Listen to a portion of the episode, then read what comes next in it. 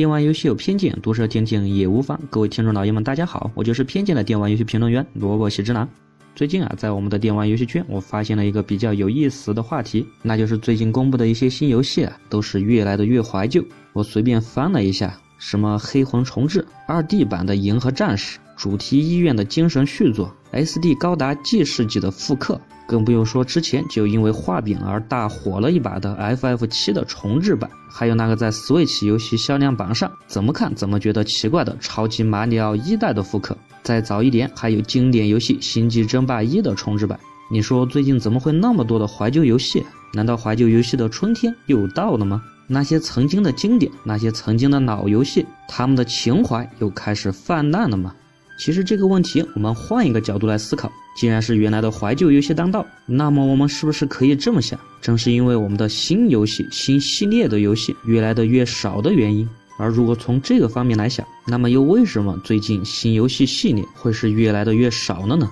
难道是玩家都不愿意玩新游戏了吗？其实说到这个话题，我想说一个题外的话，那就是前段时间我看新闻说，我们现在的流行音乐界啊，也是越来越多的歌手不务正业，再也不出专辑，而去拍电影、拍电视剧去了。而至于他们的新音乐专辑，也是出的越来的越慢。而大家和媒体还纷纷表态，均以为是现在的音乐专辑没有老的经典，只有老的音乐才叫好听，老的音乐才有情怀。那么把这个现象放到我们的游戏行业，也依旧如此。在这里，我把它分为三个部分来讲。首先是关于新游戏自己的问题。那么第一点，其实很多的新游戏，它总是想创造一些全新的玩法。然而在游戏演变了那么多年的情况下，其实很多的玩法都已然形成了定式。你要想对它有所超越，真的是难之又难。我这里就简单的举一个大家都觉得很好超越的类型，比如开放世界的游戏好了。在开放世界中，你想见什么见什么，这可够开放了吧？然而现实是残酷的，随着现在的沙箱游戏越来越多，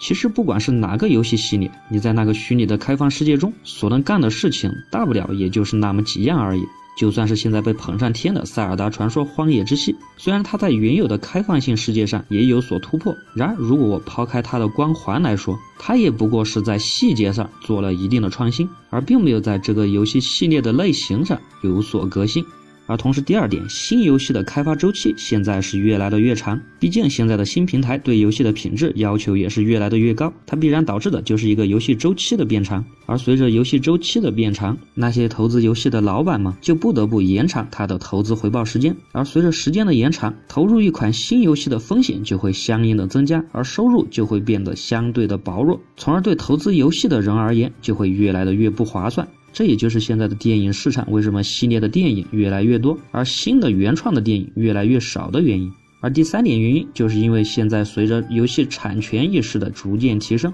现在的游戏说实话真的是越来的越贵，玩家想要拥有一款游戏的成本也越来的越高。比如前段时间我还想好好的玩一下《异度之刃二》，但是当我看到连闲鱼上都还在卖四百多块钱的价格的时候，我也只能不断的劝自己缓一缓，再缓一缓算了。所以，为了体验一款全新的类型游戏，玩家所要承担的这个长线的成本就会越来的越高。而对于玩家来说，他情愿去玩原来很稳定的一些游戏，至少不会让他失望吧。而如果玩一款新游戏，如果他不喜欢的话，就很有可能那几百块就打了水漂。所以这里就又说到了第二个，那就是玩家的问题。很多的玩家，尤其是一些老的玩家，他们的游戏习惯和游戏爱好都是有一个历史的惯性。比如对一个动作游戏的手感和对一个 RPG 游戏的剧情的期待，都俨然形成了一些定式化的东西。如果这个时候有一个创新的来搅局，很有可能在他们的眼中，这类的游戏就成了异端。甚至有些人可能根本就不会仔细的想一想，他这样的改到底是好还是不好，仅仅是因为和自己的传统习惯不一样，就会大喷特喷。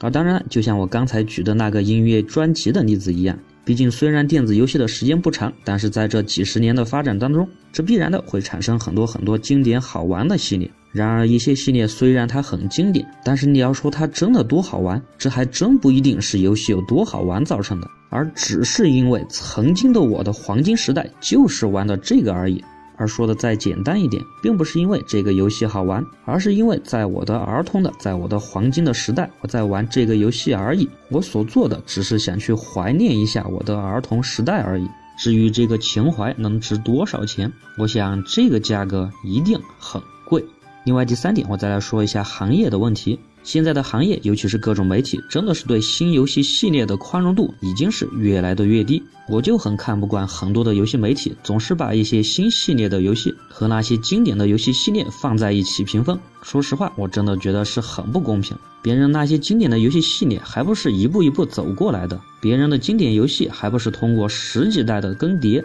才慢慢的完善到现在近乎完美的程度。而对于新游戏来说，它就像一个刚出生的孩子，你就不说呵护它了，你还非要让它和那些已经十几岁、几十岁的年轻人来做比较，我觉得有时候实在是没有价值。另外，对一些新系列的游戏，真的关注度还是非常低的。首先，这些新系列的游戏它并不容易引起玩家的注意，再加上就算是媒体对这些游戏进行大肆的报道，它也不一定能吸引到足够的点击率。对媒体而言，可谓是得不偿失，所以他们报道的也越来的越少。而对于玩家而言，你本来游戏就已经很新了，再加上曝光度不够，所以新游戏也就很难的引起人们的注意，从而发展起来。所以，如果要想越来越多的新游戏可以好好的发展，那么我们只能改变现在的形式，从而给新游戏更多的成长机会。我们不要总以通常的游戏标准来对待他们，毕竟是一个新的系列，给予它适当的宽容，我觉得还是有一定必要的。就算它有很多不完善的地方，我们也要多加的理解。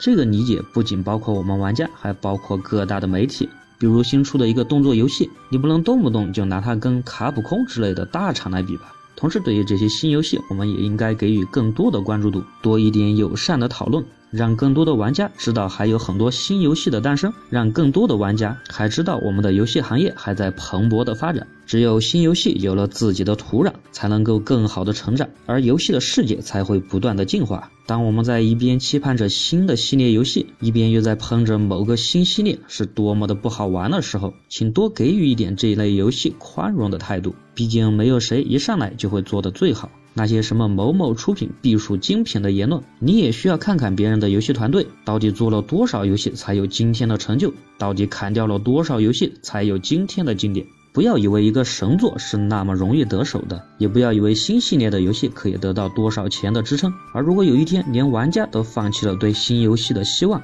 都只是在期待的一个一个经典的老系列，那么到了那个时候，也就是到了游戏行业真正该过气的时候了。我不希望见到如此的光景，我相信每一个人也不希望见到。新血液是必须要有的，而我们一定不能让它死在了襁褓当中。只有不断的创新，才会不断的进步，我们的游戏才会更加的好玩，而玩家才会更加的幸福。